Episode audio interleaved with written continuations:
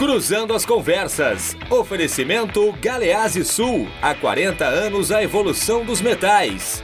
Associação dos Oficiais da Brigada Militar. Defendendo quem protege você. O Badesul valoriza você. Valoriza o Rio Grande. Conte sempre com o Badesul. E Porto Color. Boa noite, eu sou Guilherme Macalossi e começa aqui na RDC TV mais uma edição do Cruzando as Conversas, trazendo para vocês, nossos telespectadores, análise dos assuntos mais importantes do momento, sempre com a perspectiva dos nossos convidados aqui no estúdio, também através de videoconferência, participações especiais, entrevistas, debate e as notícias que impactam para os gaúchos e os brasileiros em geral. O nosso programa pode ser assistido através dos canais 24 e 524 da Claro Net TV em todo o Rio Grande do Sul e também pelas redes sociais. Nós estamos no Instagram, no Facebook, no Twitter e no YouTube, arroba RDCTV Digital. Curta, compartilhe e comente. A sua participação sempre é muito importante para nós. O nosso programa também pode ser ouvido através do formato de podcast. Procure Cruzando as Conversas no seu Spotify, no Google Podcast e nos demais agregadores. Também no nosso site rdctv.com.br. Clique na aba Podcasts e acompanhe as íntegras das edições do Cruzando as Conversas. Tão logo acaba o programa aqui, você pode acompanhar através do podcast no seu smartphone. O Cruzando as Conversas é um oferecimento da Associação dos Oficiais da Brigada Militar, defendendo quem protege você. De Porto Color, soluções gráficas, a Porto Color atendendo através do WhatsApp. Tem os serviços da Porto Color na sua casa. Galeazzi Sul, há 40 anos a evolução dos metais. E também de Badesul, Badesul Desenvolvimento. Badesul valoriza você, valoriza o Rio Grande do Sul. Bom, vou começar o programa falando sobre a importância do Congresso Nacional na aprovação das reformas. As reformas que são importantes. O fato de uma reforma ser importante não significa que aquilo que é apresentado é necessariamente bom ou que eventualmente será aprovado. E essa lógica de que o governo prepara um projeto e esse projeto é bom, é perfeito e não cabe ao parlamento depurá-lo, é errada. E é um tipo de lógica que ignora os fundamentos da democracia, principalmente da democracia representativa. Nós estamos num país em que existe uma falta de noção em relação às instituições. As instituições são fundamentais nas democracias. E por mais que nós não gostemos dessa ou daquela instituição, que essa ou aquela decisão tomada por essa ou aquela instituição não nos agrade, o fato é que fora do terreno institucional só temos a balbúrdia e a selvageria. E me parece que o governo que está aí não gosta desse trabalho institucional de ter que se relacionar com os outros poderes. Nós vimos isso lá na reforma previdenciária.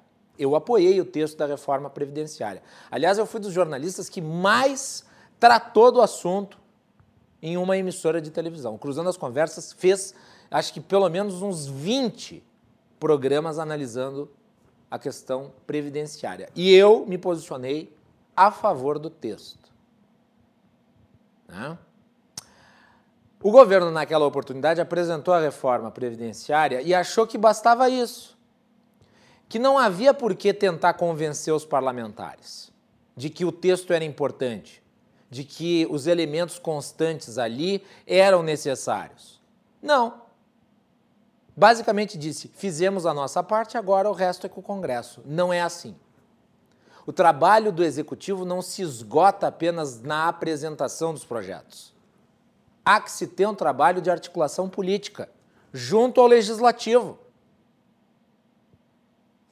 E devemos lembrar a reforma da Previdência só foi aprovada porque o legislativo se mobilizou, porque havia um clima positivo pró-reforma previdenciária que já havia sido construído no governo Temer.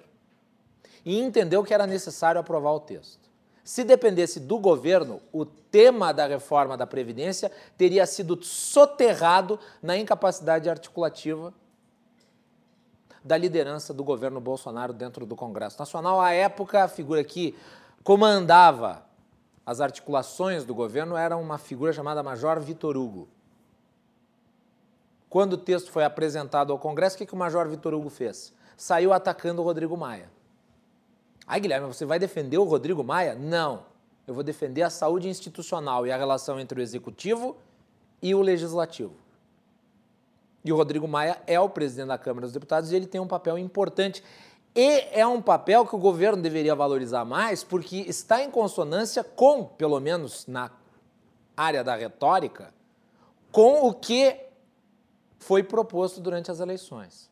Ou seja, uma agenda liberalizante que pretenda diminuir o tamanho do Estado, racionalizar as leis, o gasto público. O Rodrigo Maia é a favor da maior parte dessa agenda.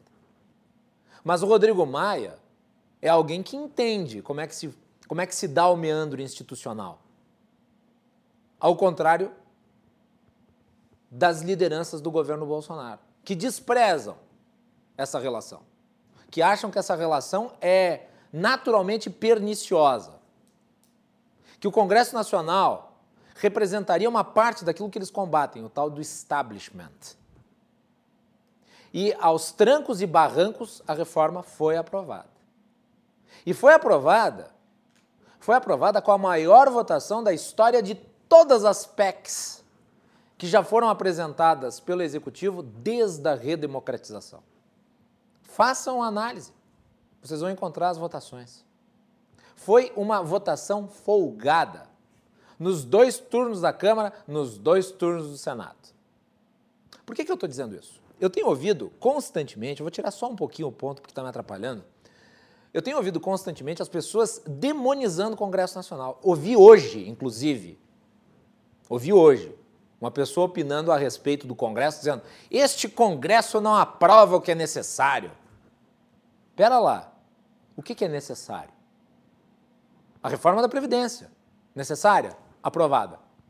Como disse, com a maior votação de todos os tempos para uma PEC.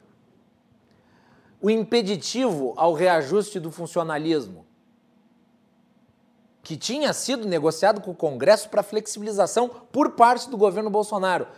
Quem é que manteve o veto? Foi o Congresso Nacional. Quem é que aprovou o novo marco do saneamento básico? Foi o Congresso Nacional. Quem é que fez com que o valor do auxílio emergencial chegasse ao patamar de 600 reais? Foi o Congresso Nacional. A ideia do governo era três parcelas de 200 reais. Lembram disso? E o Congresso disse: não, não é o adequado. Vamos puxar esse valor para cima. Quem é que votou a favor da nova lei do gás? Foi o Congresso Nacional. Ou seja, o Congresso Nacional está ajudando, não impedindo as pautas que são importantes para o Brasil. Não vamos demonizar o Congresso porque eventualmente erra. Erra, é óbvio. É um corpo formado por muitas pessoas. Uma parte dos integrantes do Congresso são despreparados, mas existe uma elite política lá dentro, pensante, que auxilia o país a andar para frente. E daí nós temos que ouvir esse berreiro. Ah, mas o Congresso não vota a questão do foro privilegiado. E quer saber? Acho que não tem que votar mesmo. O segredo de, o segredo de eh, aborrecer é dizer tudo, como diria o Voltaire. Eu digo tudo. Votar a favor do fim do foro privilegiado é instituir o baguncismo. Instituir o baguncismo sob o auspício da moralidade, que é uma, uma, uma velha retórica viciada que existe no Brasil desde muito tempo. Nós tentamos melhorar a qualidade das instituições e da política destruindo o Estado de Direito. Vejam, isso é um absurdo completo.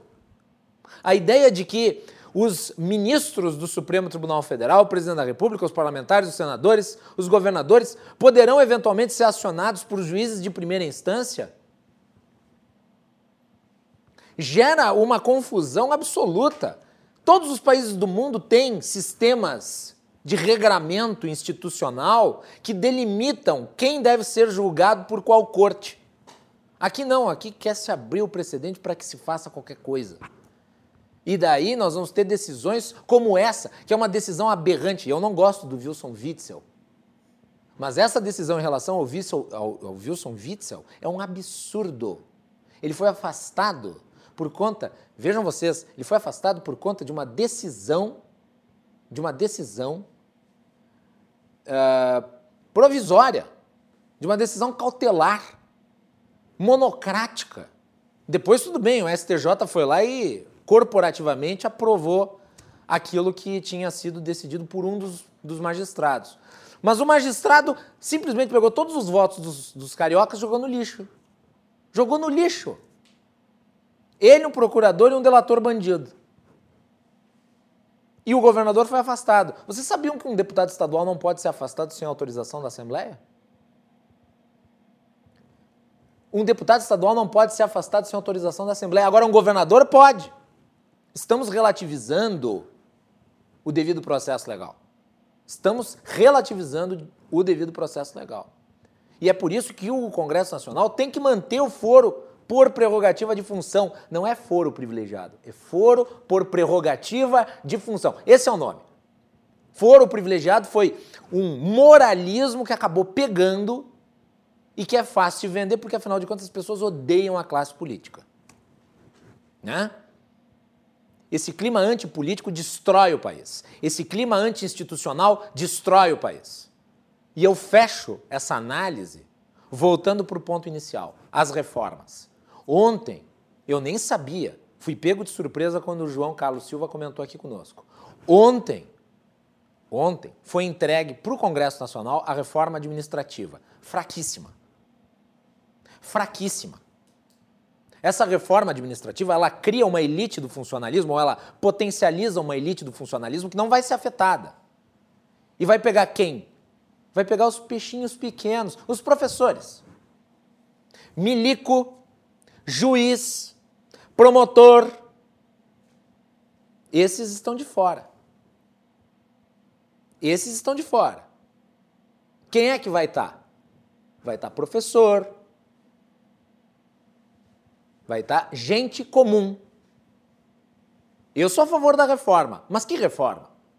Uma reforma medrosa? De qualquer modo, o texto foi apresentado. O que, que faz o ministro da Economia? O ministro da Economia, brigado com o presidente da Câmara dos Deputados, ele manda os seus secretários especiais não se comunicarem com o Rodrigo Maia. Não pode. Não pode falar com o Rodrigo Maia. Por quê? Porque o Guedes não gosta do Maia. Porque eles não se dão. Então vejam, a relação institucional do executivo com o legislativo está à mercê de uma retórica juvenil. É juvenil. Não fala com ele que não é meu amigo. Que coisa ridícula. Isso ajuda a aprovar o texto? Não, não ajuda a aprovar o texto. E daí o Rodrigo Maia tem que recorrer a outros ministros não aquele que formulou, que é o responsável pela formulação do texto. Quem formulou o texto da reforma administrativa não foi a Secretaria de Relações Institucionais. Né? Não foi o ministro Ramos, foi o Paulo Guedes. Está sob sua responsabilidade. Mas ele não conversa com o, com o presidente da Câmara dos Deputados. É o velho drama da falta de diálogo, porque no Brasil as relações que deveriam ser institucionais são personalizadas, são personalíssimas. Isso é uma distorção das muitas. E o Congresso tem um papel fundamental. E tem coisas ali que não vão passar. Não vão passar e não devem passar. Como, por exemplo, esse negócio de concentrar poder na mão do presidente da República para ele extinguir órgãos ao seu bel prazer, como se ele fosse o dono do executivo. Ele não é o dono do executivo. Ele foi eleito e está no executivo, mas ele não é o dono do executivo. O Congresso tem que fazer, obviamente, a aprovação de uma reforma administrativa quando ela é submetida ao Congresso Nacional no início do mandato. E daí, se quer extinguir essa ou aquela função, essa ou aquela autarquia, essa ou aquela fundação, esse ou aquele ministério, o Congresso tem que dar o seu aval, porque o Congresso também foi eleito e com um aditivo. Ao contrário do presidente da República, que foi eleito por uma fração dos eleitores, o Congresso Nacional representa o conjunto dos eleitores. Portanto, ele é mais representativo que o executivo. E por fim, para encerrar, para encerrar, todas as democracias do mundo têm poder executivo. Só as democracias liberais é que têm um legislativo independente. O legislativo é importante, não, não demonizemos o legislativo, independente das suas idiosincrasias, dos seus problemas, das suas falhas. O legislativo é fundamental, sem ele não há democracia. É isto. Muito bem. Eu fiz um longo introito aqui porque eu acho que o tema é importante e agora eu vou botar o ponto de novo, tá, produção? Senão ele ia cair da minha orelha de qualquer forma. Para nós falarmos do assunto, né, recentemente aprovado também pelo Congresso a Lei de Proteção de Dados, um assunto que nós já tratamos aqui no programa em outras ocasiões. É um assunto importante, diz respeito a é, esse ambiente virtual, né, a questão do sigilo das pessoas, Daqui a pouco vai vir o 5G, tem relação com isso. Nós já temos o Marco Civil da Internet. Então está tudo conectado. E nós vamos tratar disso a respeito. A Melanie Rupental preparou para nós uma matéria a respeito da aprovação da Lei de Dados. Melanie. A Lei Geral de Proteção de Dados Pessoais, a LGPD, tem um impacto dos mais significativos que uma legislação nacional já alçou. Foi aprovada em agosto de 2018 e sua vigência passou a valer a partir de 15 de agosto de 2020. Essa lei trata de regras jurídicas para coleta, armazenagem e processamento de dados pessoais determinados ou determináveis efetuados por pessoas físicas, empresas e organizações do Estado. Os comportamentos de empresas e clientes irão mudar drasticamente. As primeiras terão de ter políticas e planos de proteção de dados comprometidos e vocacionados à proteção da privacidade e da segurança de clientes e usuários. As informações pessoais protegidas pela lei são aquelas determinadas ou determináveis, ou seja, quaisquer dados que permitam a identificação de uma pessoa natural ou os tornem possíveis, tais como nome, sobrenome, e-mail, numeração de documentos e de cartões de crédito, dados bancários, informações médicas, localização, endereços de IP e também os chamados testemunhos de conexão, mais conhecidos como cookies. Incluem-se também os dados pessoais sensíveis, aqueles potencialmente passíveis de discriminação se expostos ou vazados, tais como origem racial ou étnica, convicção religiosa, opinião política, filiação a sindicato ou organização de caráter religioso, filosófico ou político, referentes à saúde ou à vida sexual, genético ou biomédico. A Autoridade Nacional de Proteção de Dados, a ANPD, é um órgão de administração pública federal responsável, então, por zelar pela proteção de dados pessoais. Tá aí então a matéria da Melanie para nós. Muito obrigado, Melanie, pela concisão dos, dos, dos, dos tópicos aí. Nós vamos explorar eles em detalhe. Para falar sobre esse assunto, eu convidei dois especialistas da área. O André Luiz Pontin, que é advogado também presidente da Comissão Temporária de Dados da OAB aqui do Rio Grande do Sul. O André já tinha vindo aqui no programa em março, né? Participar, falando sobre a eventual aprovação da lei de dados e agora com a lei aprovada, obviamente, o André está de volta. André, bem-vindo, boa muito noite. Muito obrigado, muito obrigado, Guilherme. Muito bom estar aqui novamente. É, é uma honra estar aqui, uma alegria estar conversando com, com, com o Dr. Nível também. E eu estava comentando aqui durante a reportagem que a gente já pode ir embora, porque acho que os principais pontos aí a reportagem já, já trouxe para a gente. Nós vamos tentar trazer alguma coisa nova e relevante aí na, na nossa discussão. A Melanie, a produtora que fez a reportagem, agradece ela estar informando aqui pelo ponto. Também pela primeira vez aqui no programa, o Nível Delgado, que é advogado, diretor da Fundacred, MBA em Gestão Empresarial. Nível, bem-vindo aqui pela primeira vez no programa, boa noite. Boa noite, boa noite, doutor André, boa noite, Guilherme, boa noite quem está nos assistindo, minha saudação. E agradecer a oportunidade de conversar sobre esse tema, que é um tema que eu considero bem relevante, que compõe um, uma evolução aí do nosso ecossistema, não só de gestão, mas também o ecossistema jurídico, de legislação, de instituições, né, como bem você uh, iniciou a nossa, o nosso programa falando das instituições. é, para que a gente possa acreditar melhor nelas e vê-las de uma forma mais plural, mais diversa. Acho que tem, tem tudo para acrescentar o nosso progresso. Muito bem. Eu quero mandar um abraço também para o Paulo Oliveira, que esteve com o André na outra ocasião em que falamos sobre a questão da lei de dados. Eu convidei o Paulo também para estar presente aqui no programa. Ele não poderia, porque tinha um compromisso, mas fica aqui o meu, o meu abraço para ele. E eu quero mandar um abraço, antes de a gente entrar na discussão propriamente dita, para um amigo que tem em comum com o André, que é o Felipe Bank, que está lá em São Paulo, foi meu colega no Brasil Paralelo e ia na confraria do Grêmio, lá na arena, junto com o André. Né? Isso, é? isso, parceiro, parceiro de, de, de, de, muitas alegrias e algumas tristezas também. Mas nos mais alegrias anos, nos últimos anos. Nos né? últimos anos, muito mais alegrias. Então tá aí, feito. Feitas as homenagens. Vamos falar da lei então, meus caros. Uh, a aprovação era esperada, né? O texto da lei em si ficou como vocês imaginavam? André, começo por ti. Então, Guilherme, deixa eu, deixa eu. Acho que vale a pena a gente fazer uma pequena introdução, se tu me permite. Uh, esse, esse processo legislativo de construção da, da Lei Geral de Proteção de Dados Pessoais uh, não é recente. Não é? Ele iniciou há 10 anos atrás com a consulta pública, lá em, em 2010, a primeira consulta pública. Tivemos no período três projetos de lei, depois uma segunda consulta pública com participação de toda a sociedade e, e, organizações. Então foi um processo construtivo muito legal. Não são poucas leis que tiveram todo esse, toda essa participação da sociedade organizada.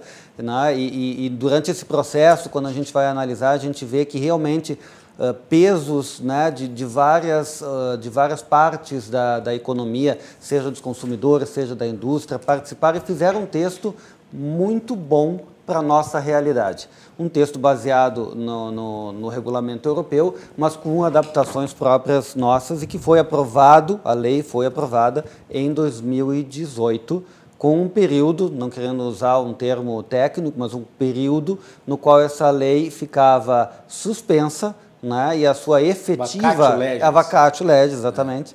Então, e a efetiva uh, uh, entrada em vigor da lei Inicialmente estava previsto para fevereiro de 2021, quando nós tivemos uma mudança lá no, no final de, de, 2018 e ela foi postergada para 24 meses de vacácio. Ou seja, o que, que o legislador uh, pensou?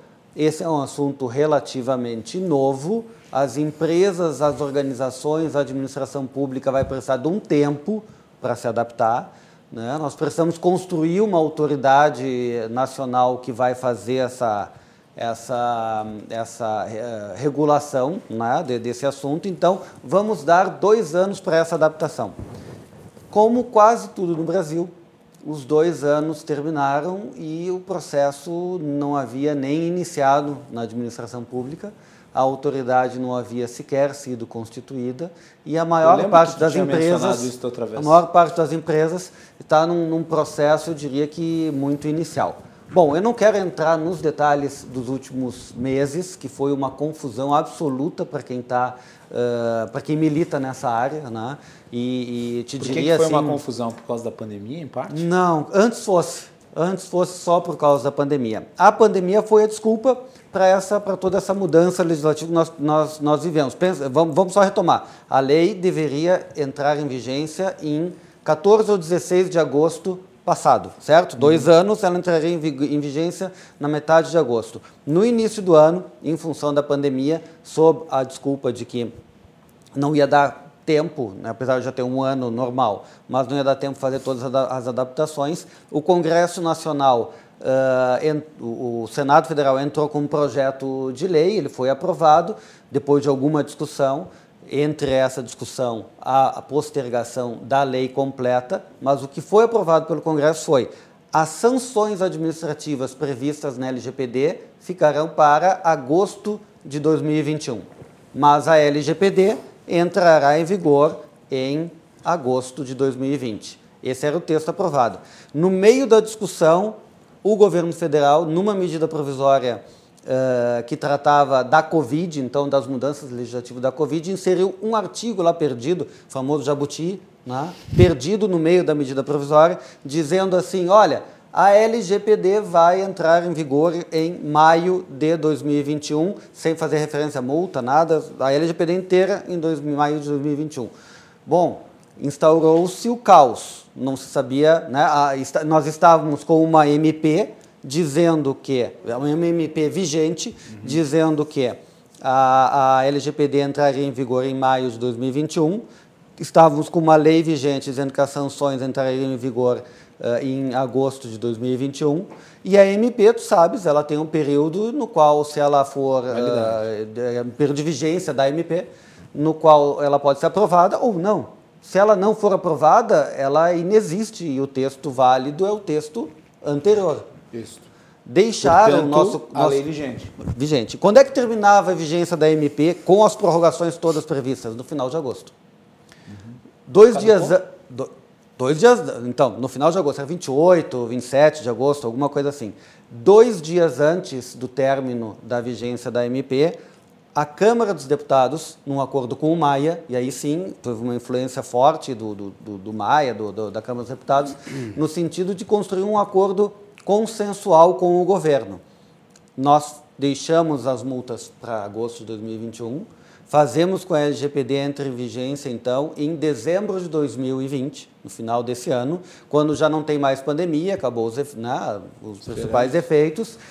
Então, entramos num acordo, não é nem agosto, não é nem maio, é dezembro de 2021. Isso durante o mês de agosto ali, essa discussão. Né? Uh, feita a votação, uma série de, de debates e o Maia bancou, uh, os deputados então aprovaram essa mudança. Bom, naquele dia, isso era, se eu não me engano, dia, né, dia 25, por aí.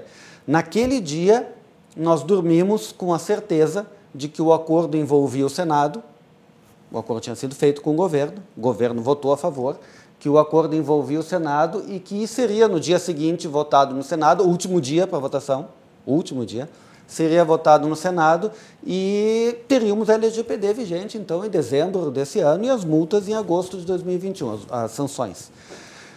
Surpresa, nada é tão simples quanto parece. Nada. Né? nada. Em, é, quando começou a votação no Senado, é aquilo que a gente costuma dizer, esqueceram de combinar com os russos. O Senado tinha votado essa lei das multas em, uh, em, uh, em, alguns meses antes. Durante a discussão dessa lei, tinha se discutido a prorrogação da LGPD e isso não tinha passado na lei, naquela discussão. Uhum. Nesse ano. Sim. Nesse ano ainda. Então, o que, que acabou entrar com um pedido, o que, que acabou decidindo o presidente do Senado? Já discutimos essa matéria esse ano esse artigo não pode mais ser discutido esse ano. Tecnicamente, ele tem toda a razão. Está correto? Tecnicamente, sim. Está correto. Né?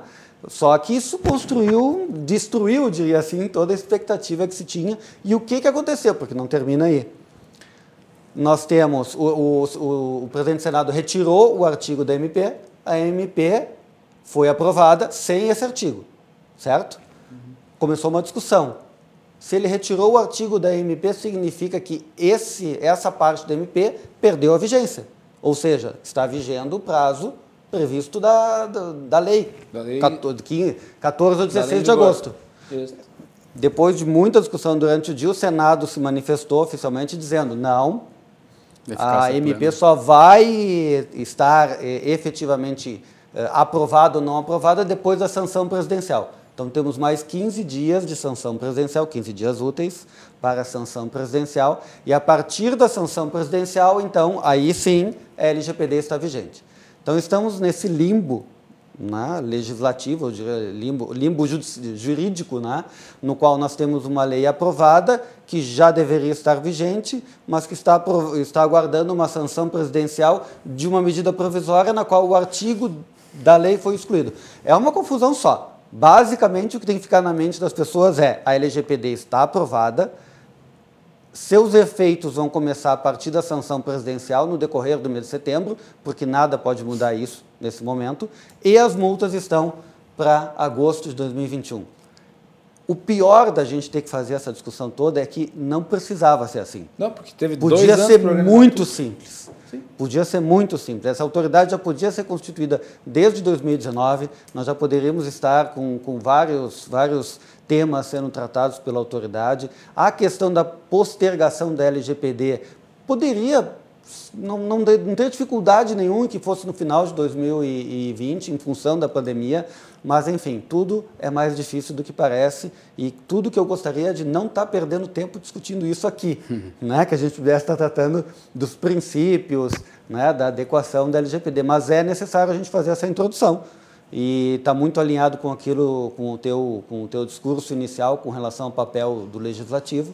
O legislativo aqui corrigiu um erro né, que estava sendo encaminhado e estava sendo aprovado, e, enfim, nós estamos aí diante dessa situação. Eu, eu peço desculpas por Terrível esse momento, esse mas, né? é, mas é necessário esse início de conversa mais técnico para a gente colocar, colocar esse assunto num, num ponto inicial. O que, que achou dessa novela mexicana? É, é um, desastre do ponto de vista uh, educacional para as pessoas que querem né, uh, se, uh, se inteirar desse assunto, que é um assunto que envolve educação digital, né, que a gente, como não nativos digitais, a gente não teve essa oportunidade, né, tanto, em escola, tanto na escola quanto na família, de se inteirar a respeito né, dos perigos, né, dos riscos que, que envolvem né, essa nossa convívio digital e a gente tem que discutir realmente a eficácia plena da lei. Não é algo que a gente precisaria fazer. A gente tem, perdeu a oportunidade, como o doutor André eh, comentou, de ter uma autoridade já eh, fazendo um dos seus papéis, que é regulamentar mais de 30 pontos que a lei eh, tem em aberto, como, por exemplo, prazo para que o controlador cumpra com o direito do, do titular, como também é, questões é, técnicas. Essas leis complementares aí?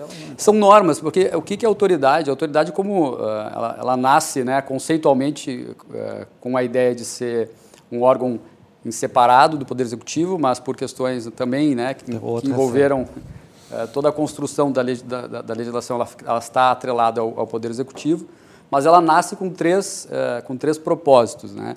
Eh, regulamentar, ou seja, tangibilizar muitos dos pontos em aberto da lei, da lei, porque é uma lei boa, mas é uma lei que deixa muito, muitos pontos em aberto, mais de 30 pontos em aberto, uh, que uh, a autoridade terá que regulamentar. E uh, a autoridade também tem, dentro dos três pilares, a mas função... Mas não essas regulamentações? Não, porque a autoridade não foi constituída. É também de fiscalizar e de, de, de penalizar ou de sancionar. Então, então né? veja só a bagunça para as pessoas que vão lidar com isso aí. Né? Você tem ali a, a lei geral, mas as regulamentações não existem. Portanto, você tem um sumário com a apresentação dos tópicos. Não, é uma boa lei. A lei é muito boa. A lei, a lei foi realmente construída, né? E aí a gente vem uma construção que o Brasil participa, né, de diálogos uh, internacionais, desde do, de, uh, pactos né, internacionais que, que foi signatário, Uh, e também, né, desde o caso Snowden lá em 2013, depois veio o Marco Civil da Internet, né, que foi bem acelerado. O Brasil já vem se preocupando com proteção de dados e privacidade. A novidade é trazer uma boa, uma boa história né, contada pelo, pelo, pela comunidade europeia de um regulamento né, que é bem maior do que a nossa lei, né, que ela tem eh, menos artigos, digamos assim, e ela é mais enxuta. E por ser mais enxuta, obviamente, ela tem mais lacunas. Né, e a autoridade ela cumpre esse papel de é, trazer essas, é, de, de, pavimentar mesmo, de dar uma materialidade para essas lacunas, juntamente com outros órgãos, né, de setoriais como uh, Banco Central, né, como também uh, a, a, a, ANS, né, a SUSEP, também que também vão né, se valer dessas regulamentações para uh, criar processos administrativos né, e também sanções administrativas para para o setor que, que, que regulamenta. Então é uma pena realmente a gente não ter autoridade.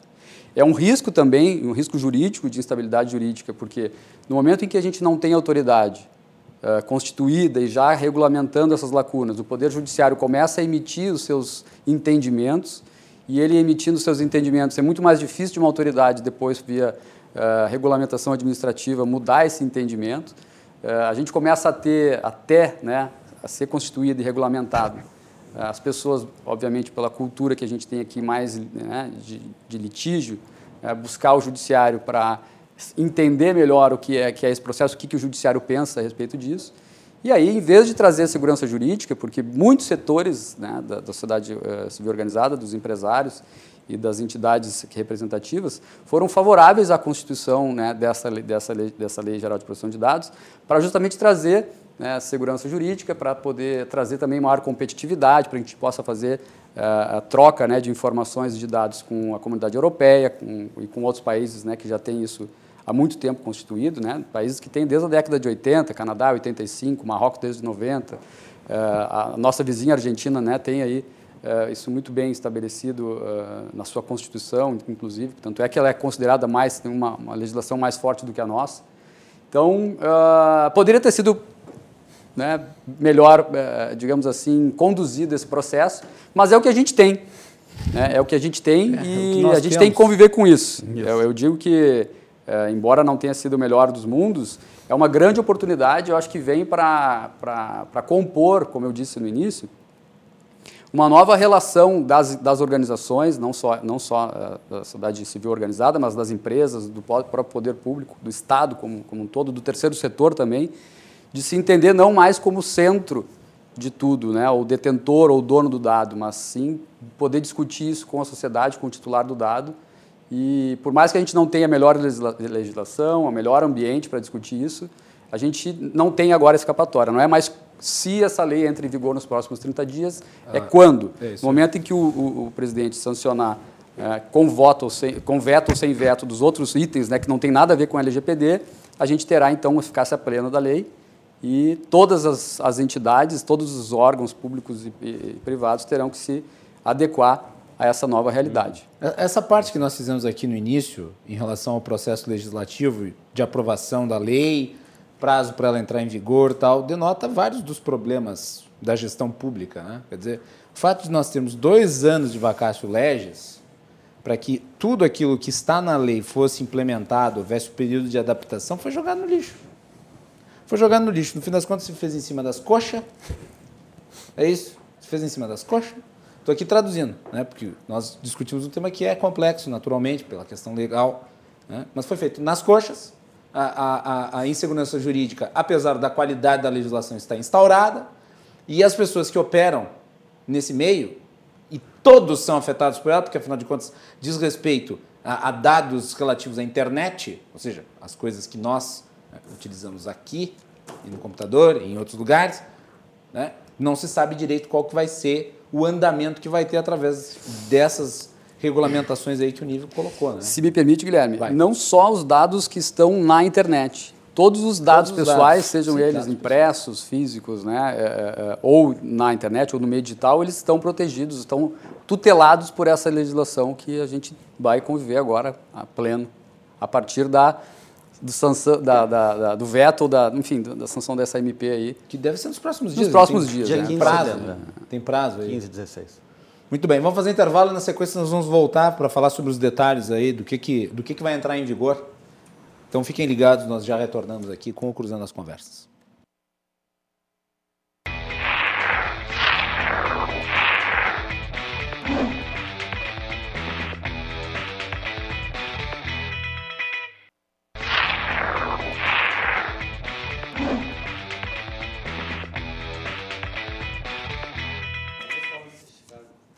Estamos de volta aqui com o Cruzando as Conversas, o seu programa de análises políticas e econômicas. Nosso programa tem o oferecimento da Associação dos Oficiais da Brigada Militar, defendendo quem protege você. De Galeazzi Sul, há 40 anos, a evolução dos metais. Porto Color, soluções gráficas. A Porto Color, opa, a Porto Color, embaralhei falando. A Porto Color atendendo através do WhatsApp tem os serviços da Porto Color na sua casa. E Badesul, quem valoriza o Rio Grande, está ao lado dos gaúchos em todos os momentos, principalmente nos mais difíceis. E o Badesul está sempre ajudando no desenvolvimento do nosso estado com investimento, inovação e muito trabalho. Com esse propósito, o Badesul contribui para o crescimento do Rio Grande do Sul e, junto com você, luta para, de, para superar todos os desafios é pensando nisso e no desenvolvimento que o Badesul oferece oportunidades de financiamento para produtores rurais, municípios, empresas dos mais diversos tamanhos e setores. A gente valoriza você, valoriza o nosso Estado. Badesul, Governo do Rio Grande do Sul, novas façanhas. E você pode assistir o Cruzando as Conversas de segunda a sexta, sempre a partir das 22h15, aqui na RDC pelos canais 24 e 524 da NET em todas as praças principais do Rio Grande do Sul. E também a outra opção é pela internet, em qualquer lugar do mundo, arroba RDCTV Digital em todas as plataformas. E pelo podcast, procure Cruzando as Conversas nas mais variadas plataformas. Tem o Spotify, Google Podcasts e demais agregadores. Muito bem, neste programa estamos falando sobre a questão da lei dos dados. Presentes aqui no estúdio comigo, o doutor André Luiz Pontin e também o doutor Nívio Delgado. E eu vou começar esse segundo bloco pelo Nívio, para a gente fazer o link com o primeiro bloco em que falamos sobre a bagunça jurídica da aprovação da lei, o vacatio legis, depois toda a questão envolvendo a lei e a MP e a discussão dentro do Congresso, e daí o empreendedor nível olha para essa situação toda e ele fica desesperado e sem saber o que fazer, com a possibilidade de ele inclusive não estar regular e daqui a pouco ser acionado através de uma sanção. E aí, nível, como é que faz? Bom, é, como a gente falou no bloco anterior, é uma lei, uma lei boa, uma boa lei, e ela é uma lei uh, boa pelo fato de ser uma lei que aborda princípios como valores uh, fundamentais uh, a serem perseguidos pelo, tanto pelo titular quanto para quem trata os dados, né? seja controlador ou operador do dado, que são conceitos técnicos, mas que são, vão ser bem, bem comentados aí nos próximos meses com toda certeza. Mas acho que para o empresário que tem que ficar bem, bem presente para ele que ele precisa iniciar essa, essa conversa né, com o seu time, uh, ou mesmo que seja um empresário individual, ele vai ter que olhar os seus processos e ver por onde circulam os dados. Né? E uh, no momento que ele se entender, que ter uma consciência de como circulam esses dados dentro da, do seu negócio, o primeiro ponto a fazer é visitar lá a lei, os seus princípios, que são 10 princípios, mais a boa-fé, que são 11, né? Uhum. mas que são 10 princípios que conversam muito bem com a realidade de qualquer organização. Né? Começando pelos três principais, que são finalidade, necessidade e adequação, é, é justamente poder é, tornar o titular, o, o, a pessoa é, de fato dona do seu, do seu dado. Né? O princípio da autodeterminação informativa, que é um princípio é, global, né, atualmente discutido em todos os países que se ocupam desse tema, é um princípio que torna a, a, a, propriedade desse dado ao titular. A gente sabe que o dado né, é algo muito valioso. Os né? dados que vinham sendo usados de qualquer jeito. É, se a gente perguntar para quem está uhum. nos assistindo, né, se ele tem consciência de onde estão os seus dados, né, quem está tratando seus dados, para qual finalidade pra, e com quem que ele está compartilhando, eu, eu, ouso dizer que 100% das pessoas, inclusive nós três aqui, a gente não tem essa consciência. Não, eu tenho certeza que eu não tenho. É, então, É, é, de fato, a gente não tem essa autodeterminação informativa, isso é um processo. Né? A gente quebra um, um, um dogma anterior de que a, a, organização, o empresário, ele era dono do, do dado, né? isso estava centrado no, no, empresário e a gente torna isso né, mais sistêmico, colocando cada titular como dono do seu dado e tendo a possibilidade, inclusive, de perquirir, né, ou, ou, ou, questionar, né, quem trata dados, se tem algum dado, né, sendo o tratado por ele. O dado é um farelo virtual. É, tu passa, tu deixa ali um farelo do que tu consumiu e, e, e fica como registro. E, e é utilizado é. por essas empresas para vender, para guardar informação, enfim. E, e a proteção... se vendem os dados, quer dizer, teu, é. ó, ó, aliás, o Facebook enfrentou muitos problemas pela venda ilegal de dados. Eu poderia aqui dizer, por exemplo, que o, o vice-presidente do Gartner, né, que é o principal órgão, é, digamos assim, a bola de cristal dos, do, de quem fala de segurança da, da, informação ou de quem é empresário uh, em relação à inovação, falou semana passada que 75% dos CEOs tomarão alguma responsabilidade uh, até 2024 em relação a data breach, ou vazamento de dados, ou incidente de segurança. Mas eu, eu acho que esse viés de multa, o viés de, da sanção, o viés uh, uh, até mesmo reputacional, uh, ele é importante até para conseguir né, orçamento. Eu, eu não, não, há dúvida em relação a isso. Eu, eu, eu tenho absoluta certeza que isso, isso, ajuda. Mas acho que o que mais colabora é que as pessoas elas passarão a trocar informações, a conceder os seus dados em quem elas confiam. Isso. E isso vai trazer um diferencial competitivo para quem se ocupar desse tema.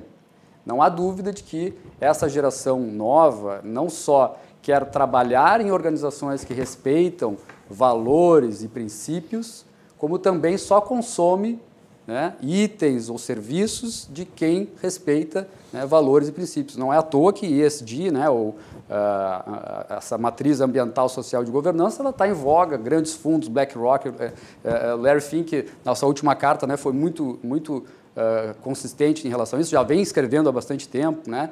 O ano passado, mais de 150 CEOs das maiores empresas americanas uh, uh, firmaram um compromisso de que só vão investir né, em, em, em programas das organizações, em projetos que respeitem essas matrizes ambiental, social de governança. Uh, o próprio Fórum de Davos do início do ano né, trouxe uma terminologia nova, né, ou, ou, não tão nova, mas consolidou né, o capitalismo de stakeholders. Por quê? Porque não, é, é quase como se fosse um, uma nova revolução copernicana. É, a gente sai de um dogma de que tudo é centrado no dono né, do capital, e aqui eu tô, não estou falando que eu sou uh, um, um, progressista, né, um, digamos assim, um pensador liberal, que o, o, o, capital por ele próprio, né, ele não faz mais sentido. Né? Eu, eu pelo menos, tenho essa visão a, a, respeito do mundo e dos negócios, inclusive. E gosto de dar resultado. Eu sou executivo e gosto de dar resultado. Gosto que, que as organizações em que eu, eu estou inserido cresçam né, e produzam valor, valor para o acionista, mas valor para a sociedade. Eu acho que a LGPD ela vem para criar mais consciência, para nos permitir discutir esses valores né, e, e, a educação digital nas nossas famílias, nas nossas organizações, uh, na escola, e vem coroar nosso, nosso sentimento não mais tão egocentrista, mas multi-valores, né, multi-stakeholder, que uh, essa geração já entende, né, meus filhos já entendem isso, eu já entendo, e eu espero que todos nós possamos entender a partir também da Lei Geral de Proteção de Dados, desses novos direitos ou desses direitos mais perseguidos e valorizados que a gente tem a partir da Lei Geral de Proteção de Dados. E eu acho que é, é, essa incompreensão em relação ao que eram os, o que são os dados e qual a importância deles, é, ela, ela, ela, ela nasce a partir da demanda das pessoas que uh, cada vez mais se utilizam e que percebem os riscos a partir da utilização. Quer dizer, isso era, isso era algo que estava, que estava pronto para surgir. Né? E agora está sendo identificado, as pessoas estão valorizando mais, porque se deram conta dos efeitos que isso pode ter se não tiver uma regulação efetiva, adequada, que proteja sem inviabilizar. E eu acho que essa legislação que foi aprovada, ela tem essa característica. Sabe que o dado foi por muito tempo, agora tempo recente, foi, tido, foi, foi entendido como o novo petróleo. Eu tenho uma visão um pouco diferente até. Ele é melhor do que petróleo, porque ele é uma fonte renovável. Tu ele pode é tirar valor constantemente desse dado, desse valor que uma organização tem e que o próprio titular tem, sem que isso vá danificar o próprio titular. Então, ele, eu, eu, eu não gosto dessa expressão que o dado é um novo petróleo. Eu acho que ele é uma fonte renovável e é uma fonte que a gente precisa ter muita atenção, porque agora com IoT, 5G, essa, essa, essa, essa influência bidirecional das coisas na nossa vida, na vida para as nossas coisas, ela tem algumas, algumas peculiaridades e algumas, uh, alguns aspectos bem sérios que podem né, trazer algum dano físico, um dano mais uh, moral né, ou intelectual que vão nos afetar. Talvez, talvez só essa, essa questão do, do dado ser o novo petróleo uh, se adequa na medida em que, assim como o petróleo, os dados mal utilizados também geram muito lixo e muito dano, né? não um dano ambiental, uh, mas um dano uh, coletivo, um dano social bastante relevante. Mas eu concordo contigo, eu, né? o, fizeste aí um, um, um, discurso que eu estou muito alinhado. Uh, Para mim também, muito mais importante do que as sanções, que as sanções administrativas, inclusive da LGPD,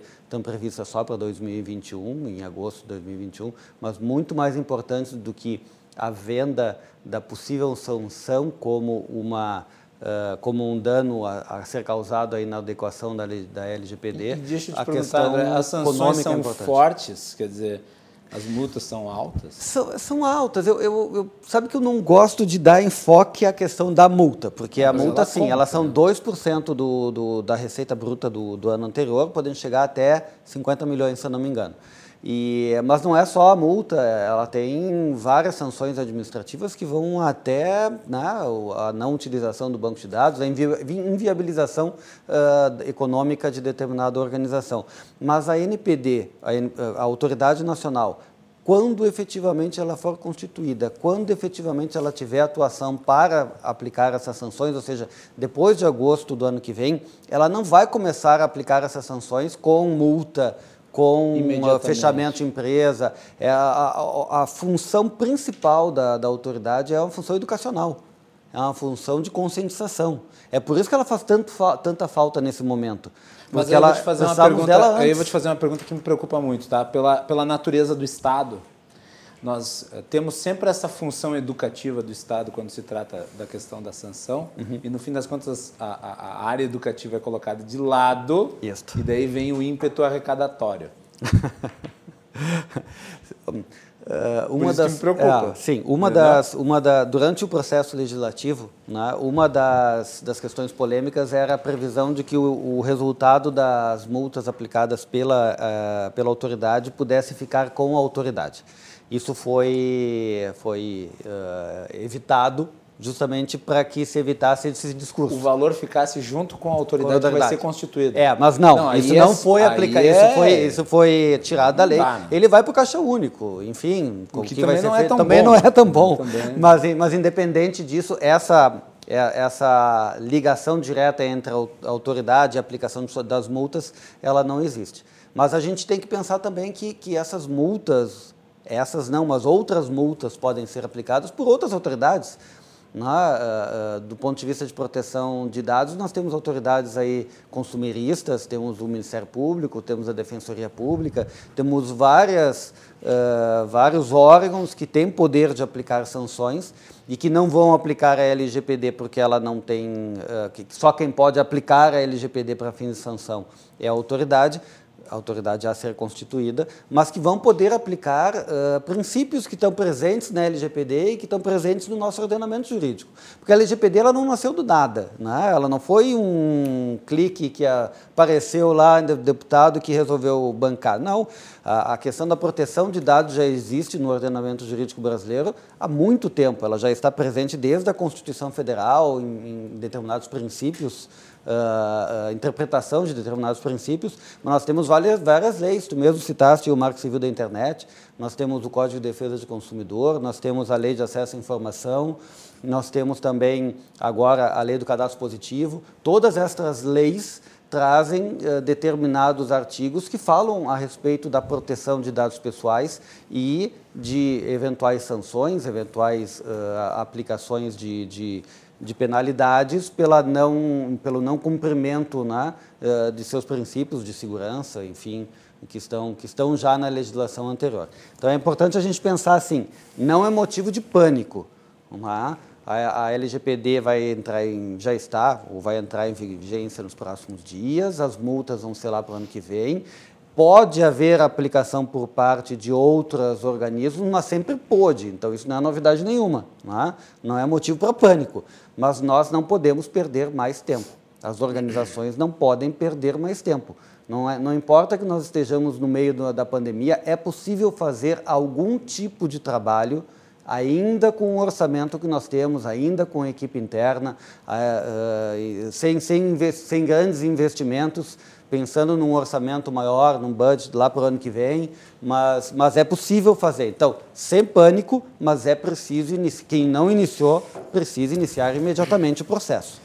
Uh, se me permitem, até pouca coisa é de graça, né? E de graça realmente, sem que haja uh, uh, coleta de dados pessoais, tem uma... Não existe almoço grátis. Não, não existem dados grátis. Não, é, também. o ano passado, eu, eu, como eu já vinha desde 2017 acompanhando o processo, e em 2018 eu acabei me envolvendo bastante com o tema, eu escrevi uma, uma lista de verificação, um framework, né? uhum. né? para que as empresas possam identificar em que pé estão em relação à conformidade com a lei. E ele é absolutamente gratuito e não há nenhum tipo de coleta de dados para que você faça esse download.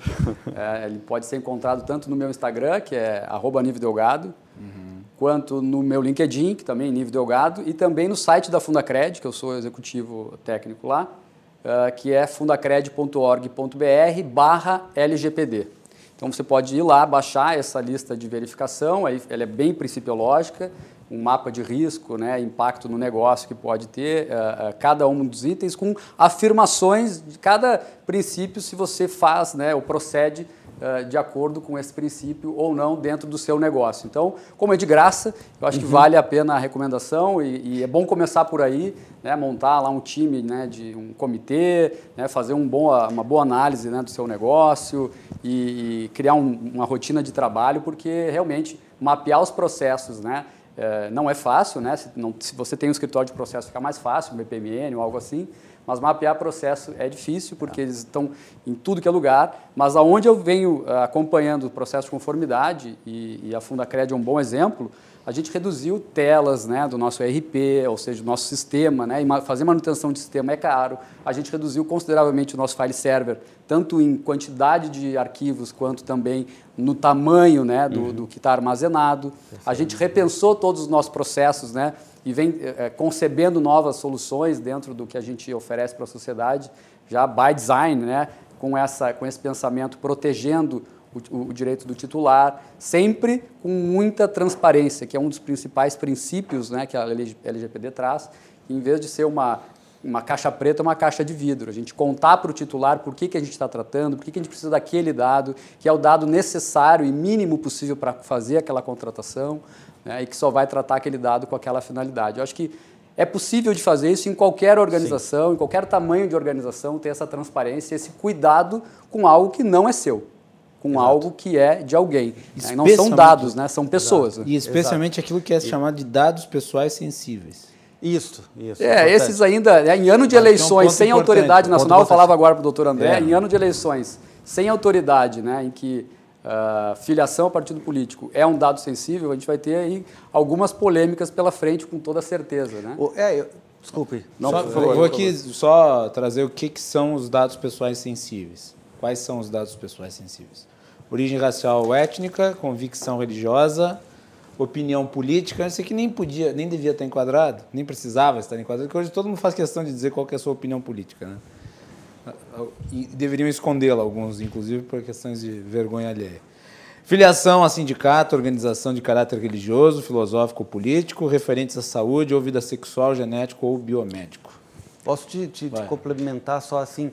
Uh, fica mais fácil se a gente disser assim, tudo que pode ser utilizado para gerar discriminação ou preconceito é um dado sensível.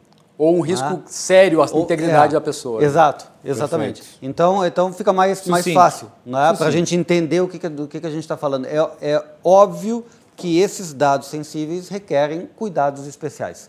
Porque o vazamento desses dados sensíveis, porque o fato deles serem publicizados de alguma maneira, vão gerar um dano maior. Então, isso parece ser. Tem uma, tem uma, boa, tem uma boa associação ou uma reflexão que eu, que eu gosto de fazer, né, quando dou uma palestra, um curso, alguma coisa assim, que é o seguinte: quando você tem uma senha do seu celular e alguém, você tem que emprestar o seu celular e tem que dar a senha, ou mesmo a senha do cartão, ou qualquer coisa, você pode ir lá e trocar a sua senha. Quando você vai num prédio e você coloca o seu dedo lá, o mesmo dedo que você abre o seu celular, que você habilita a sua caixa eletrônico. A foto, né? Uh, a foto na recepção. Você não consegue trocar a sua, a sua digital do seu indicador, como é a senha. Então, é uma senha uh, que é, é impassível de, de, de, ser alterada. Então, é, é necessário que a gente comece a falar sobre isso e ter mais cuidado, porque são dados que vão te acompanhar para sempre. Os dados claro. biométricos vão te acompanhar para sempre. Você pode fazer uma cirurgia, você pode até fazer um procedimento, mas Sim. no geral eles vão você te acompanhar para sempre. quantas cirurgias quiser, as impressões digitais são as mesmas. É. é. E, e eu, eu, acho que nós vamos falar ainda sobre essa questão mais focada nos impactos da, da, da LGPD no mercado, enfim. Mas é importante a gente lembrar, a gente tratou isso já no, no outro programa, mas eu queria lembrar, pessoal, a LGPD no formato em que está hoje, sem autoridade, se aplica a qualquer organização, a qualquer empresa de qualquer tamanho. Então, vamos deixar isso muito claro. Quem tem que fazer essa, esse escalonamento de o que, quanto, é a autoridade que ainda não foi constituída. Então, neste momento, ela vale da, da mesma forma para todo mundo. É óbvio que existe a boa-fé, existe o bom senso de aplicação, ninguém vai exigir, ninguém vai ser multado porque não tem uma, um, um DPO, não tem um encarregado numa empresa de cinco né, colaboradores, não é? Não se trata disso. Até porque se eventualmente for feita uma multa sem a constituição do, do, do do, do conselho, da autoridade, essa multa vai ser questionada. Não, essa multa não. Ela só, pode, ela só, só vale a partir de 1 de, de agosto. Exatamente. A multa administrativa, né? Isso. Claro, é, as outras discussões mas, judiciais, elas. Mas as outras discussões, sim. Então eu tenho. Eu, eu, eu sempre imagino o impacto, a gente vai falar disso depois, mas o impacto da LGPD para quem tem um pouco não, mais de idade como agora, eu. Então vamos lá. Então, vamos lá. Ele é semelhante ao impacto do Código de Defesa do Consumidor nos anos 90. Nos anos 90. Ele tem uma, um potencial revolucionário. Potencial. Não quer dizer que ele vai ser que ele vai ser de fato aplicado, mas ele tem um potencial de mudar muito as relações Uh, do, do, as relações entre empresas, inclusive, e uh, principalmente entre o cidadão, o, o, titular de dados, e a organização. Tem um detalhe interessante que o, o, o, Código de Defesa do Consumidor teve uma vacácio de seis meses. Perfeito, perfeito. perfeito. E a gente, tá, a gente teve a oportunidade de tratar disso durante dois, dois anos. anos. O Código ah. Civil teve uma vacácio de um ano, o novo, né? Um novo. Em 2002. O novo que já é velho. Que já é, é velho. Então, assim, a gente teve tempo para discutir teve. isso. Eu, eu mesmo estou trabalhando com isso desde 2017. Né? É, é, mas aqui é, é, a última hora, é o, é. É, é, é, o modo de sobrevivência, que as empresas Sim. estão em modo de sobrevivência. Esse ano, ano, okay. né? okay. não, não há dúvida disso. Mas também acho que uma, uma parte da dificuldade da implementação por parte das empresas se deveu à incapacidade do governo de resolver o problema logo. Né? Mas vamos lá, quem é o principal Uh, o principal tratador, né, para usar esse termo né, mais popular, de dados do Brasil. É o governo. É, é o governo, é a administração pública. O CNJ, é semana passada, que recém emitiu uma... uma Afinal de contas, uma... são eles que têm todos os nossos dados sensíveis e é. não sensíveis. Mas a justiça, como está falando, o próprio CNJ, CNJ agora, semana passada, é. ou retrasada, que, que emitiu, agora que emitiu uma, uma recomendação para que os tribunais, Diga... exceto o STF, né, o Toffoli assinou semana retrasada, acho. Diga né? de passagem, uma recomendação muito legal. Gostei é, muito verdade. da recomendação, foi bem, bem pontual. Mas, assim, do ponto de vista de prazo, puxa, né, nos, aos 46 do segundo tempo, isso já deveria estar sendo tratado. Vamos considerar que alguns já tratavam, mas a administração pública, que é o principal ele já deveria, isso já deveria estar na uma realidade implementada em vários, em várias estatais, em vários municípios, em vários estados. Nada, não tem absolutamente nada. Muito, ou para não dizer nada, muito pouco. É. E quando ah. se fala de governo em todas as esferas, tá? todas as esferas. A legislação se aplica não apenas ao governo federal, ela se aplica a todos os órgãos todas. públicos, estatais, órgãos é. públicos diretos, administração direta, indireta, eh, toda a administração pública. Então, Mas realmente... como toda, toda a revolução quase copernicana, a revolução copernicana foi acontecer com Galileu, né? Sua astronomia telescópica. Eu acho que as coisas vão acontecer num processo. Não, é, é elas vão é, até, até, que o, o geocentrismo aristotélico que durou lá mil e poucos anos fosse uh, substituído pelo heliocentrismo copernicano, foram Sim, muitos mas, anos. Acho que a gente, era... a gente tá, passa por um processo de amadurecimento. Era uma época. A gente tem que se indignar. Guilherme, eu sei que você é contundente e ah. eu admiro isso. Mas é, é, um processo e as organizações, elas precisam começar, elas não começaram, eu, começar. Eu tenho absoluta certeza, veja só, eu tenho absoluta certeza que se tivesse sido constituído aí a autoridade, se nós já tivéssemos as regulamentações, a legislação, o que o governo poderia ter feito?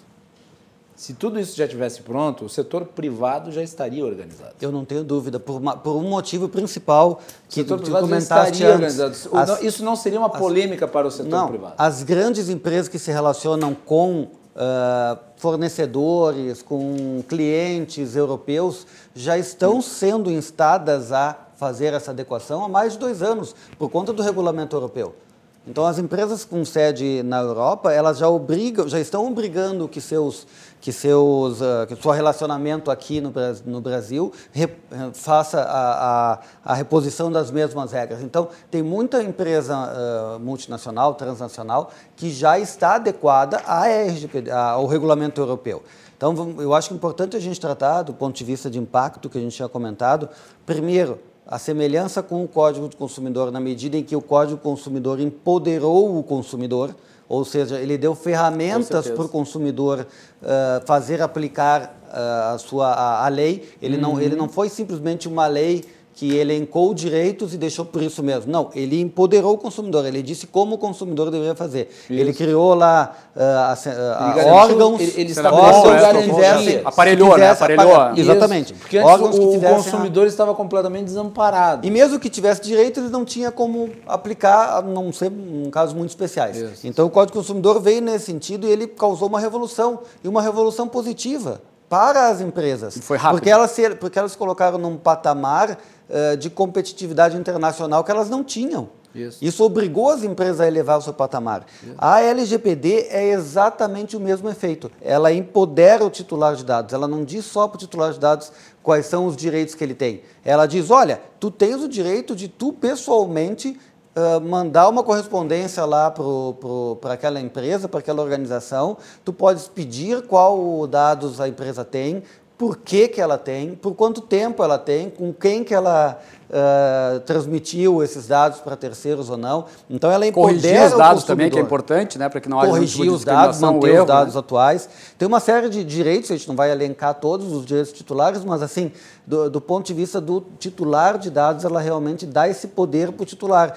E isso não é ruim para as organizações, é isso que a gente tem não, colocado, não é. tentar dá segurança colocar. Jurídica, sabe exatamente isso dá segurança jurídica, isso, dá, isso gera competitividade internacional, que hoje nós temos dificuldade.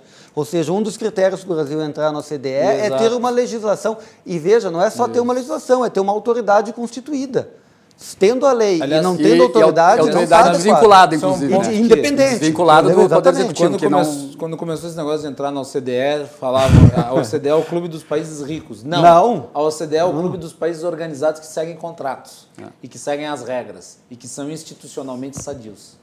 Então, então Faz, vamos, vamos lá. Para as, para as empresas é, é, fundamental. É fundamental, exatamente, falando isonês. Falando isonês, é isso aí. Eu, nós estamos apaixonados aí pela ISO. A ISO tem todo um, um framework também importante do ponto de vista de, de, de, proteção de dados, de privacidade, que também é utilizado. Não, ele, não, ele não é exatamente adequação à LGPD, né? a LGPD tem, tem um pouco mais, mas ele é reconhecido internacionalmente, ou seja, quem tem um certificado da ISO mostra ele em qualquer país de qualquer Agora, e ele vai ser reconhecido. Eu, então, isso que tu falou é um do impacto, André, que eu acho que é importante, né? Sim. Claro, as grandes empresas elas têm estrutura econômica para dar para lidar com eventuais gastos. O, o, desafio é o pequeno, o menor. Sim. Esse é, esse é o que tem a dificuldade. Gostaríamos, gostaríamos muito que a autoridade já tivesse aí para nos dizer exatamente como se aplica ao pequeno. E não estando, a gente Porque não faz... existe um regime diferenciado para o pequeno. Existe Ainda... na lei, mas, mas, precisa ser regulamentado é, pela, pela autoridade. Ah, perfeito. Existe em tese, mas a autoridade tem que dizer exatamente qual. Então, o que, que a gente faz? A gente copia, vai buscar lá no regulamento europeu, que o regulamento europeu ele é mais extenso Sim, e mais não do que isso. criar lá um database, não, não sei o quê, lá para o cara que tem uma loja. Não, exatamente. Não mas, mas tem algumas coisas que ele tem que ter. Ele tem claro. que ter segurança na informação. Ele tem que ter, ele tem que, ele tem que providenciar que os dados que estão ali no sistema dele sejam seguros. Por exemplo, eu vou dar aqui um exemplo. a quem nós estamos nos referindo? O sujeito tem uma loja de calçados e resolveu abrir uma loja online. Uh, Perfeito, mas ele seria. Guilherme, Guilherme doutor, os princípios. São os mesmos. Eu posso apostar que uh, são os mesmos Isso. e deverão ser ob, uh, obedecidos ou, ou, respeitados por qualquer um dos controladores claro, ou operadores. Independente do tamanho. É, é isso aí. Perfeito. Independente do tamanho. Os princípios. Perfeito. São dez princípios, mas a boa fé que já é das nossas relações né, negociais. Exatamente. Mas é importante, realmente. Tu, tem uma pequena empresa, tu tem que saber o que fazer amanhã. A minha recomendação na segunda-feira, para quem não fez nada, é reunir esse grupo de direção da organização e estabelecer algumas coisas imediatas. Uma delas é a comunicação ao mercado, de que está sendo feito esse processo, então elaborar de alguma forma isso, um compromisso da organização com relação à proteção de dados, e aí né, o ideal seria já ter uma política redigida, mas mesmo que ela seja transitória, mas elaborar essa política e publicizar essa política, e principal, só colocar no papel o que efetivamente está sendo feito é? Se vai ser feito mais depois, coloca, revisa a política depois. Mas só promete o que tu realmente tu consegue fazer. E um detalhe importante, mesmo que não seja constituído um, uh, uma, um encarregado de dados, que seja constituído um time. É? Um time responsável por esse assunto. e que vai encaminhar esse assunto a partir de agora. Então, é, são algumas coisas importantes. O último item que para mim tem que ter já, mesmo que depois ele melhore, é um canal de comunicação com o titular de dados. É preciso ter um canal na qual o titular de dados possa fazer as suas requisições a, suas, a sua requisição, que seja de, de informação ou que seja de, de alteração. Isso realmente tem que estar em funcionamento e não requer muita coisa, né, gente? Isso é uma coisa simples de ser feita em qualquer organização. Claro, algumas organizações isso vai ser muito difícil, mas tu tem que ter o canal e tem que ter a, a capacidade de dar uma resposta. Né? Eu acho que se é para dizer alguma coisa que é imediato, né, que pode ser feito, isso pode ser feito, pode ser feito com a equipe interna. Se quiser contratar um consultor para trabalhar isso com tempo, eu recomendaria, mas pode ser feito uh, com tempo, né? a gente fazer isso direitinho como tem que ser feito. E tem algum tipo de assistência que a OAB dê nesse sentido? A OAB não, mas existem organizações que têm. Eu acho Sim, que o Sebrae dá, Sebrae, o Sebrae né? se, eu não, se eu não me engano, tem algum tipo de assistência. tem vários eu tenho boas referências no, no, no Profit, assim, LGPD acadêmico. Isso, perfeito. São muito Ótimo. legais. Tem, o, tem um site bacana que é Portal da Privacidade, uhum. que é uhum. bacana também. Uh, esse framework que é gratuito, que não pega dados de você, uhum. né, que está lá no, no, site da Fundacred, lá no meu, no meu, no meu LinkedIn, no, no Instagram.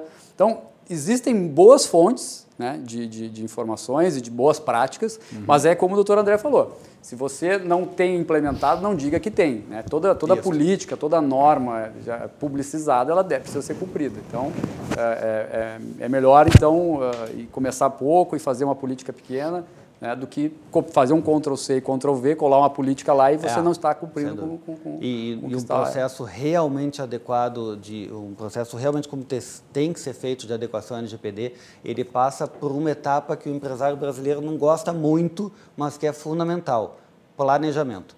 Eh, quanto mais tempo se perde no planejamento, entre aspas, se perde, menos tempo vai ter que se fazer, menos, menos, menos uh, impactos terá em todo o processo depois.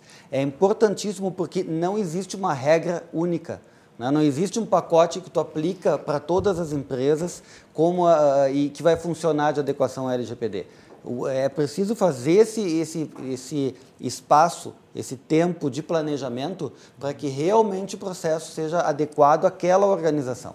Então eu diria isso, olha, calma, não é preciso correr agora. Vamos fazer como tem que ser feito né? e vamos fazer bem feito, porque esse, e, e acho que isso tu, tu, tu referiste também, não é um projeto, isso é um processo. Isso vai ficar na organização permanentemente. Nós que trabalhamos que com, com compliance também, é assim, ele, não, ele, ele tem um, tu gira o PDCA, é óbvio que gira o PDCA, vai chegar no final, tu vai fazer uma série de testes e vai mudar, e, e mudou aquela realidade do, do, digamos, do ano passado, quando foi implementado. Então, ele tem que ser revisado permanentemente. É só, é só a gente pensar na tecnologia.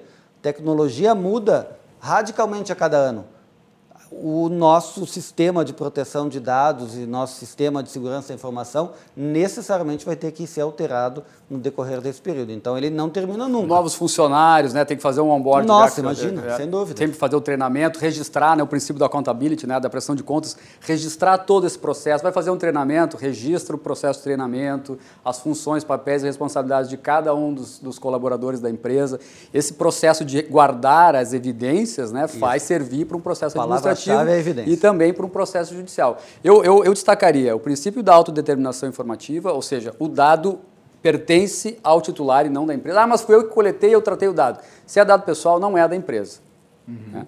O princípio da finalidade, você precisa dizer o porquê tem esse dado armazenado, transitado dentro da empresa, ou você trata esse dado, você compila o dado. Por que, que você faz isso? Qual é a finalidade de você ter esse dado? Necessidade. Você, para esta finalidade, você precisa de todos esses dados ou de menos, um número menor uhum. de dados, né? Ou do princípio da minimização dos dados, né? Que é o da necessidade. Então, se você está tratando mais dados do que você precisa para aquela finalidade, você tem potencialmente um problema. Sim. Potencial, não, tem, não, é. não necessariamente tem um problema, mas potencialmente você tem um problema. E o princípio da transparência, deixar isso aberto para o titular. Deixar isso aberto para o titular de que você tem aquele dado para aquela finalidade e que são aqueles dados necessários para aquele cumprimento daquela finalidade. Esse é um bom início de conversa. E a né? LGPD é um sistema baseado em risco. É? Então, é só imaginar, se eu tenho dados que eu não preciso para a minha operação, eu estou aumentando o meu risco. Porque quanto mais dados eu tiver, e principalmente dados que não são necessários, eu estou, de alguma forma, aumentando o risco da organização à toa. É? Então, vamos lá, ela, ela tem toda uma lógica. Quando a gente para para pensar, ela é lógica. Ela não está inventando nada, isso já está lá, né? Os, as, os, as perspectivas de risco, né? confidencialidade, integridade, disponibilidade né? e a privacidade. Então a proteção de dados veio agora, mas esse sistema já existia, não é novidade. Se, se, se no teu balanço mental ele está lá como um ativo, né? Do outro lado do balanço, ele está com o passivo de quem? Para que, que você deve é, esse ativo? É, exatamente. Né? Então, deve para o titular. Então, vamos trabalhar com o titular de uma forma transparente, abrir essa caixa né? e conversar. A gente um começa a falar e não para mais. Né? É verdade. É. Tá... E o nosso tempo está esgotado. É, viu? Eu imaginei. Passou voando. Papo bom. O Bank está dizendo aqui, André, que quando é. ele vier para o Rio Grande do Sul ao fim do ano, com a volta da arena do Grêmio com a torcida, ele vai ir na partida do Grêmio uhum. e ele vai lá na confraria e ele vai beber uma cervejinha paga por você.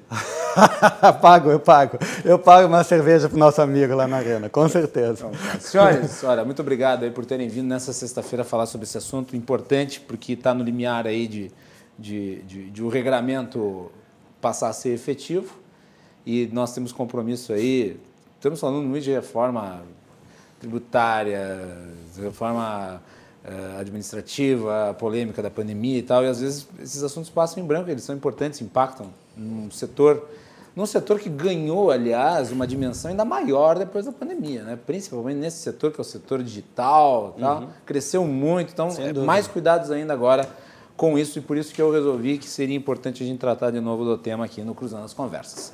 Nível, obrigado. Rapidinho a despedida. Agradeço a presença. Guilherme, doutor André, obrigado pela, pela, pela oportunidade. Foi um prazer falar sobre esse tema que eu gosto demais, estudo e, e sou entusiasta. E espero que todos mantenham o diálogo a respeito de Lei Geral de Proteção de Dados, que busquem realmente uh, resolver os problemas com a conversa, seja ela cruzando ou não a, conver a conversa, mas que seja no diálogo e não uh, com litígio, porque isso vai abarrotar ainda o judiciário que está né, é, é, entupido e que não consegue processar todos os, os, os processos importantes e sérios, conversem com o controlador, conversem com o operador para tentar é, tirar qualquer dúvida antes de é, contratar um advogado. Eu mesmo sendo advogado, né, é, é, estou falando isso, obviamente, com, com todo o cuidado, mas tentem conversar isso extrajudicialmente, porque o judiciário não precisa de mais uma enxurrada de ações para resolver esse problema.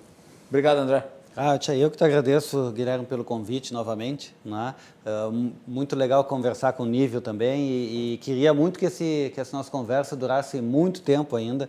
Uh, eu acho que esse último tópico que tu trataste ali da questão das relações trabalhistas com a pandemia tem uma relação muito forte com esse tema que a gente trouxe. Quem sabe faz um programa aí de compliance trabalhista, trazendo essa questão de, de, adequação aí da, da LGPD, porque realmente uh, a, a, pandemia não veio para ficar, mas essa mudança do ponto de vista do home office, do teletrabalho, veio para ficar e ela gera riscos bem relevantes para todas as organizações. É importante a gente tratar disso também. Vamos fazer Agradeço, uma análise sobre isso mais adiante. Agradeço novamente o convite. Muito bom estar aqui com você, com vocês e com teus telespectadores também. Intervalo e na sequência João Carlos Silva, direto de Brasília, os bastidores do poder. Fiquem conosco.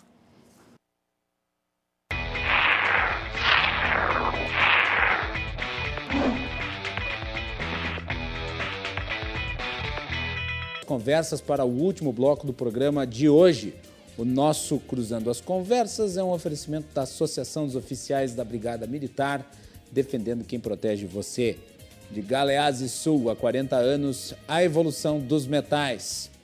Porto Color, soluções gráficas. A Porto Color atende através do WhatsApp, tem os serviços da Porto Color na sua casa. E Badesul Desenvolvimento. O Badesul valoriza você, valoriza o Rio Grande do Sul. Conte sempre com o Badesul. De Brasília, João Carlos Silva. João, boa noite, meu amigo. Tudo bem? Boa noite, Macalossi. Boa noite, telespectadores. João, uh, ontem nós abordamos aqui no programa a nova crise na relação entre o Rodrigo Maia e o Paulo Guedes. E daí eu fui para casa, assisti a entrevista do Rodrigo Maia na, na, na Globo News E depois eu assisti hoje, e daí eu fiz o dever de casa, que eu assisti hoje, a entrevista do Rodrigo Maia para o SBT. E na entrevista que o Rodrigo Maia deu para o SBT, ele foi mais explícito. Ele disse que o Paulo Guedes não gosta dele. E daí veio também a informação de que o Paulo Guedes proibiu todos os secretários do Ministério da Economia de falarem com o Rodrigo Maia. Eu abri o programa de hoje fazendo uma crítica a isso, dizendo que nós estamos com a relação do, do executivo para com o legislativo à mercê do temperamento juvenil de certos integrantes do governo. A tua avaliação, João? A bomba do posto Ipiranga está começando a ficar sem combustível. Eu tenho dito isso. A questão do ministro Paulo Guedes de enfrentamento com o presidente da Câmara, Rodrigo Maia, não é bom para o governo e não é bom para o país. Porque Congresso Nacional posicionou hoje a favor de Rodrigo Maia com relação às críticas feitas por ele ontem com relação a Paulo Guedes, que proibiu seus assessores de tratarem com o presidente da Câmara as questões da reforma administrativa e outras questões pertinentes ao governo.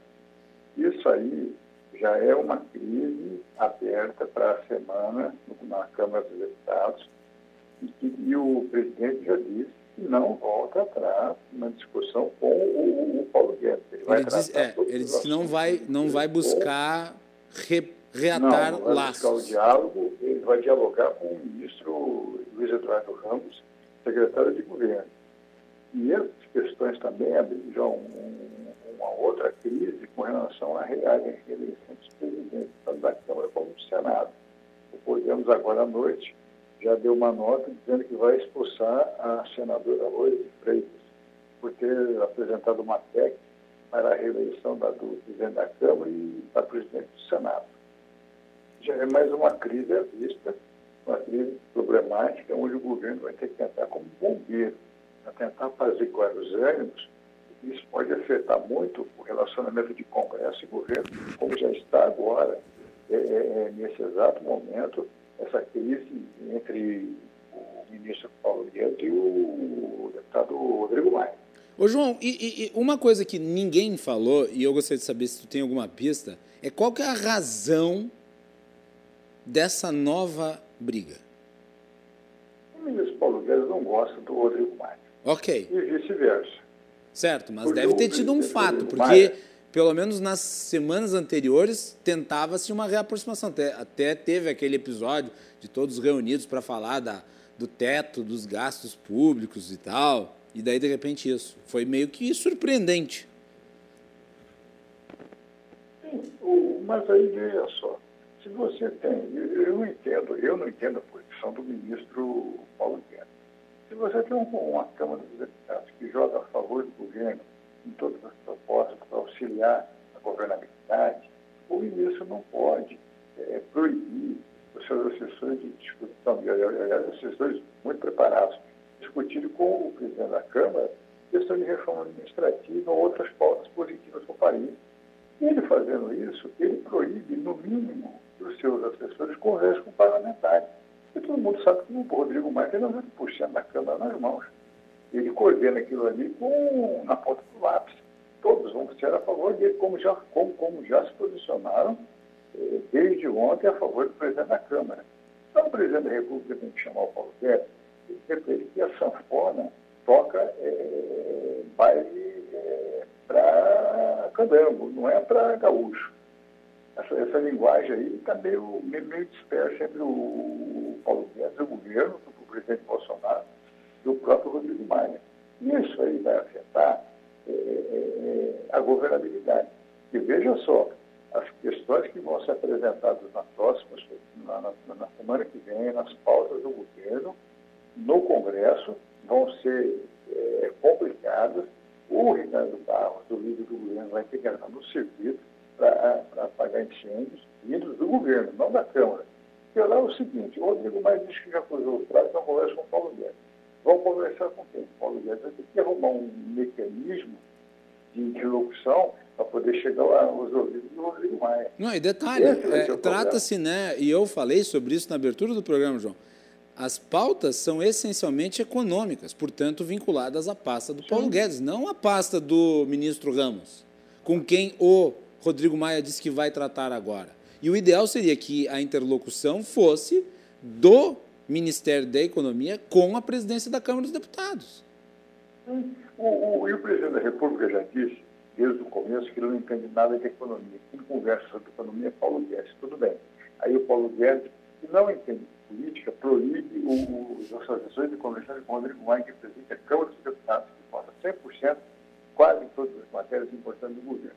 Então, já que o presidente disse que ele não entende de economia, é o Paulo Guedes ele tem que chamar o Paulo Guedes, que é primeiro, quem entende de política é o Congresso Nacional.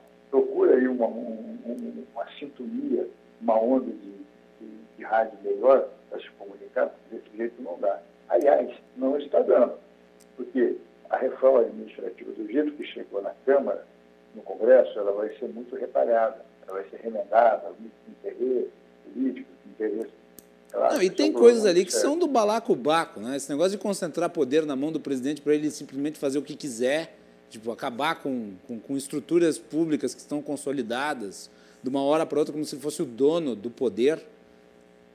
Isso aí o Congresso não vai, o Congresso não vai abrir mão das suas prerrogativas. Né? O, quando você dá poderes para super-ministro, como é a questão do ministro Paulo Guedes, que é uma pessoa inteligente, competente, ninguém, ninguém é, diz que ele não é. Mas só que essas brigas internas com o Congresso, isso não leva a nada. Todo mundo sabe que no Congresso Nacional tem que ter o poder da caneta. É ali que as coisas surgem, a política está ali dentro.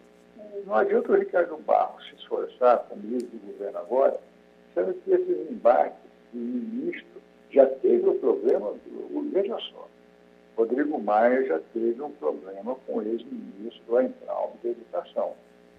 Ambos não se davam e ele fez de tudo para o ministro sair. E tinha que sair mesmo, porque era um ministro incompetente. Não, não conhecia nada de educação, entrou ali para fazer média com o presidente da República e acabou dando, dando o que deu. Agora, o Paulo Guedes é muito mais preparado que o Weintraub, não tenha dúvida. Não precisa entrar nesse jogo. Tem que deixar não. as coisas acontecerem e conversar politicamente o, que é bom para o Ministério da Economia, quais são as suas, as suas ideias, as suas preocupações, para poder fazer o jogo político acontecer. É, nessa briga aí, não vai acontecer absolutamente nada. Não, e na verdade, na verdade ajuda a criar problemas para a aprovação dos textos que forem enviados. E outra, e outra, levantou o, a voz da oposição, que já, foi a, já está a favor do Rodrigo Maia, batendo no governo. Não tinha necessidade do Paulo Guedes fazer isso. Não. Ele incitou a, e no a dia em que a reforma da, da e no dia que a reforma administrativa é apresentada, isso torna tudo ainda mais escandaloso. Na verdade, o, Paulo Guedes, o ministro, levantou a bola para a oposição. Levantou a bola, a oposição veio e cortou a favor do Rodrigo Maia. Ele joga a favor do Rodrigo Maia. A oposição, da esquerda, é, é, é, a maioria dela joga com o time, joga com o presidente Rodrigo Maia. E, contra o governo. Já que o governo já deu essa deixa, então abraçar Rodrigo Maia sem ninguém, eles não vão abraçar Paulo. João, uh, saindo da relação Rodrigo Maia com Paulo Guedes, vamos falar da relação de Bolsonaro com Dias Toffoli, porque uh, o Dias Toffoli está saindo do comando do Supremo Tribunal Federal e o próximo ministro é o Luiz Fux. Tem alguma coisa que muda aí com a troca da presidência do Supremo Tribunal Federal? Dias Toffoli, ao longo do, do período em que esteve à frente do STF com o presidente Bolsonaro, teve uma relação muito próxima com o Bolsonaro. O Fux, não sei como é que vai ser, mas me parece um ministro que tem um posicionamento bastante diferente. Qual é a tua avaliação? O ministro Fux tem uma maneira diferente de, de comportamento. E detalhe, detalhe, importante dizer, o Luiz Fux é um ministro lavajatista, ao contrário do Dias Toffoli. Não, sim, mas eu acho o ministro Fux sempre foi uma pessoa muito ponderada e que não gosta de ver incêndio ao seu redor. Ele não tem, não tem intenção nenhuma de causar problemas é, é de holofote com o governo. ele vai se manter com o presidente, com o magistrado, dentro do que lei, dentro do comportamento dele, inclusive. Ele não é um ministro de, muito é, oba-oba, de muito ah, cenário, não. Ele é, ele é muito pé no chão, ele sabe o que faz. E também não tem essa política de criar problemas para é, discussões polêmicas. Ele é uma pessoa muito. Ele é um lavajatista, mas ele é um, um, um jurista é, muito concentrado naquilo que ele faz. Ele é um, eu acho que ele, como presidente, é um, é um nome muito bom, vai exercer a presidência do tribunal, do Supremo Tribunal, com todo, com toda é, é, a, com, a, a, a, sua característica de jurista ele carrega desde os tempos de advocacia. Vamos esperar para ver se essa boa relação do presidente do STF com o presidente da República se mantém. Esperamos que sim, né? Tudo que é, nós não precisamos é mais confusão aí entre os dois poderes. polêmica. Polêmica não leva a nada. Né? João Carlos Silva, tá me ouvindo? Estou te ouvindo. Desejar o meu boa noite para ti, agradecer pela participação. Na semana que vem vamos continuar tratando dessas questões e perguntar se já já está aí separado o vinho aqui da Serra Gaúcha para esse final de semana. Tem que prestigiar a Serra Gaúcha, tem que vestir o, a camisa do time que está ganhando. É isso aí. É isso aí, meu caro. João Carlos Silva, obrigado, um grande abraço para ti, um bom final de semana. Bom descanso para todos, telespectadores, a toda a equipe, bom descanso. É isso aí. E nós vamos ficando por aqui. Agradecendo a todos pela audiência, o Cruzando as Conversas volta segunda-feira. Boa noite, se cuidem.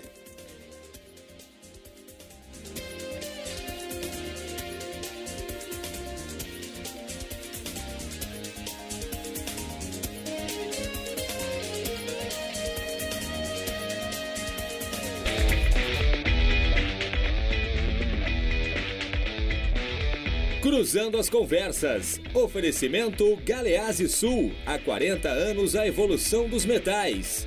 Associação dos Oficiais da Brigada Militar. Defendendo quem protege você. O Badesul valoriza você, valoriza o Rio Grande. Conte sempre com o Badesul e Porto Color.